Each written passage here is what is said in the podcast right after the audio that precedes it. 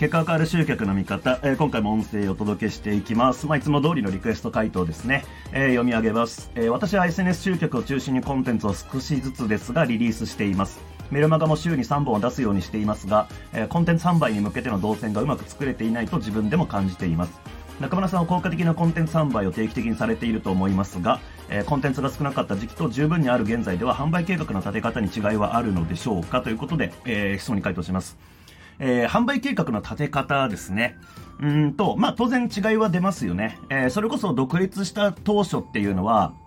うんと商品1個も持ってなかったですからね、どういうサービスやるかっていうのも、まあ、ほぼほぼ全然決まってなかったし、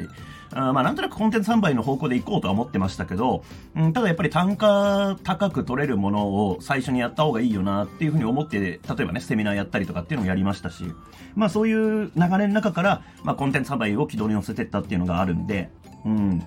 で、えー、っと、そうだな、コンテンツが少なかった時期っていうのは、と、今と比べると、今って、まあ、商品数、まあ、結構あるから、うん、まあ、セールス日々できるんですよね。例えば、まあ、シンプルな話で商品が10個あって、で、それの、うんと、販売に1個あたり3日間かけるんであれば、まあ、10個の商品売ることができるわけですよね。ただ、まあ、コンテンツが1個、2個しかないんであれば、まあ、月に、うん、まあ、2回ぐらいしかセールスできないわけですよね。まあ、ちょっとすごいシンプルな計算ですけど。うん、って考えると、まあ、重要なのは、うんと、コンテンツ少ない時は、なんか、売るタイミングとかではなくて、販売しない時期にどういうコンテンツを提供していくのかっていうのがすごく重要になってくると思うんですよ。まあ、割合的にもそっちを多く占めますからね。で、まあ、メルマガを週に3本出してるっていうことなんですけど、その3本をどう使っているのかっていうのが、まあ、すごく重要だなというところ。えー、まあ、ここに関してはどういうコンテンツを扱ってるかとかそういうのはわかんないから、えー、まあ、あくまで一般論になりますけども、その3本の、えー、メルマガで何を伝えてるのかっていうこと。あの、読者さんに対して。で、それが、その商品の販売に結びついてると、なお良しなわけですよね。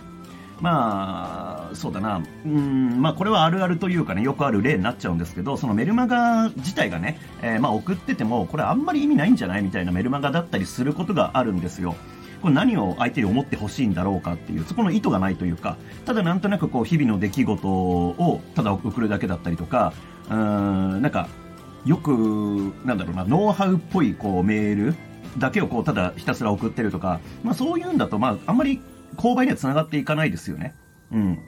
まあ、このあたりは、まあ、その有料のね、えー、教材とかでも話してますけれども、その、日々の関係構築のメールの中で何を言ってるか。これによって、えー、例えば相手がね、どういう考え方になるのかとか、えー、どういうことを重要だとこう認識してくれるのかっていうのが変わってくるわけですよ。で、その、あなたが売りたい商品、コンテンツの、うん、売りと、あなたが日々伝えているメッセージっていうのが噛み合ってくると、じゃあいざ、えー、そのね、月のセールス、まあ、その数少ないセールスの機会で、えー、それに対して反応がこう大きく取れるのか、それとも、なんかまあ、スルーされて終わるのかっていうのが、まあ、変わってくるっていうことなんですね。だから、えっ、ー、と、まあ、販売計画の立て方には実際、まあ、違いは出ますよ、当然。なんですけれども、えー、コンテンツが少なければ少ないほど、売ってない時、セールスじゃないメールの方が重要になってくるっていうのが、まあ、基本的な考え方になると思います。うん。で、まあ、販売計画の立て方っていうところだと、うんと、まあそうだな、なんか季節のイベントとかね、そういうのがこう近づいてる時にはそこをやっぱ意識しますよね。例えばクリスマスだとか、えー、年始だとか、えっ、ー、と、僕3月誕生日なんですけど、3月ね、誕生日だとか、あまあゴールデンウィーク、うん、お盆、うん、まあ、あと、なんだろうな、ハロウィンとか、えー、クリスマスとか、まあまあいろいろありますよね。まあそういう季節のイベントとか、えー、そういったものは意識するかな。で、それ以外のところっていうのは、うん、まあその話の流れ上、この商品売った方が綺麗だなとかっていうのがあったりするんで、えー、まあ、あんまり僕はみっちり、こう、月初から月末までこの順番で商品売ろうっていう感じには、まあ、立ててないです。で、新しい商品も、まあ、思いついたら、とりあえずここら辺でリリース目指そうかなっていう感じで、こう、カレンダーに入れて、えー、そこに向けて動くっていう感じではありますけどね。うん、だから、あんまりみっちり僕は決めることはないけど、季節のイベントだけは、まあ、一応こう、意識してるっていう感じではありますかね。うん。まあそんなところです。えー、まあその季節のイベントに関しては、まああなたが一番売りたい商品をどうこう効果的に売れるのかっていうのをちょっとね、えー、絡めてやると売りやすいんで、えー、考えるのはおすすめですけれども、うん、まあ、とはいえね、商品点数少なければ計画立ててもねって感じではありますよね。うん。まあまあ、いつ頃にリリースするとか、いつ頃にアナウンス開始するっていう目星つけといた方がいいと思いますけど、まあじゃあそこに向かって何をするのか。まあ、週にね、3本メルマガ出してるってことなんで、そのメルマガで何を伝えるのか、まあ、このあたりの設計の方が重要かなっていうふうに思います。えー、なんか参考になれば幸いです。ありがとうございます。